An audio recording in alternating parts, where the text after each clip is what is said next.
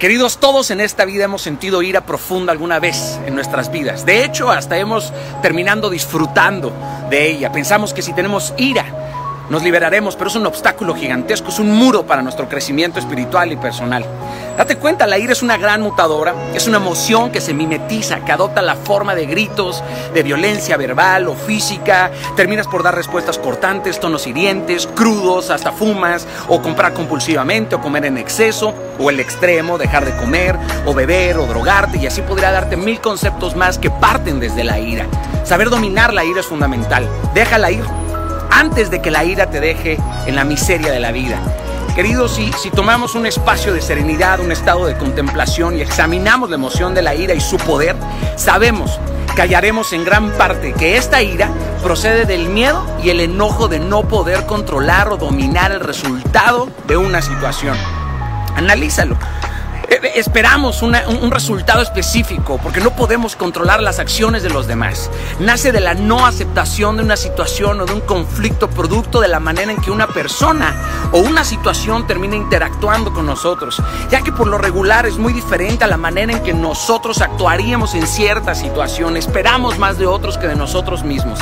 Así que la mejor forma de trabajar la ira es el equilibrio entre la empatía y la simpatía, mantenernos firmes en nuestras convicciones de bondad, pero no permitir que la emoción tome control de nosotros. No podemos dejar de ser buenos por unos cuantos malos. Deja ir la ira, querido. Este es el mejor momento para soltarla. Deja la ira antes de que se convierta en una forma de vida, de que todos los días estés iracundo, que pienses que el mundo entero te insulta. Sé tú el catalizador de la ira. No permitas que tu baja autoestima te hiere el alma. Al final de todo, el cuidado de tu corazón parte de ti y solamente de ti.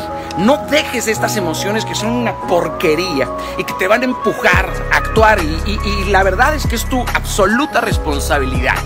Hoy deja ir la ira, querido. Busca un espacio de serenidad, de contemplación, de oración, de meditación y estoy seguro que podrás encontrar la forma de deshacerte de ella. Y entrena, entrena ante los conflictos y aprende a resolverlos de una forma diferente. Si llevas muchos años siendo iracundo y, y siendo reaccionario, tómate un momento de analizar que no te va a llevar a ningún lugar indicado. Nunca vas a ver nada bueno salir de la ira. Por lo regular, los que son iracundos reaccionan ante, ante sus propias heridas. Así que toma este espacio, ojalá y este video te sirva. Te mando saludos desde Medellín, Colombia. Miren, me estoy echando un cafecito aquí, pues en la parte de atrás creo que del hotel. Y bendiciones. Bye. Les amo.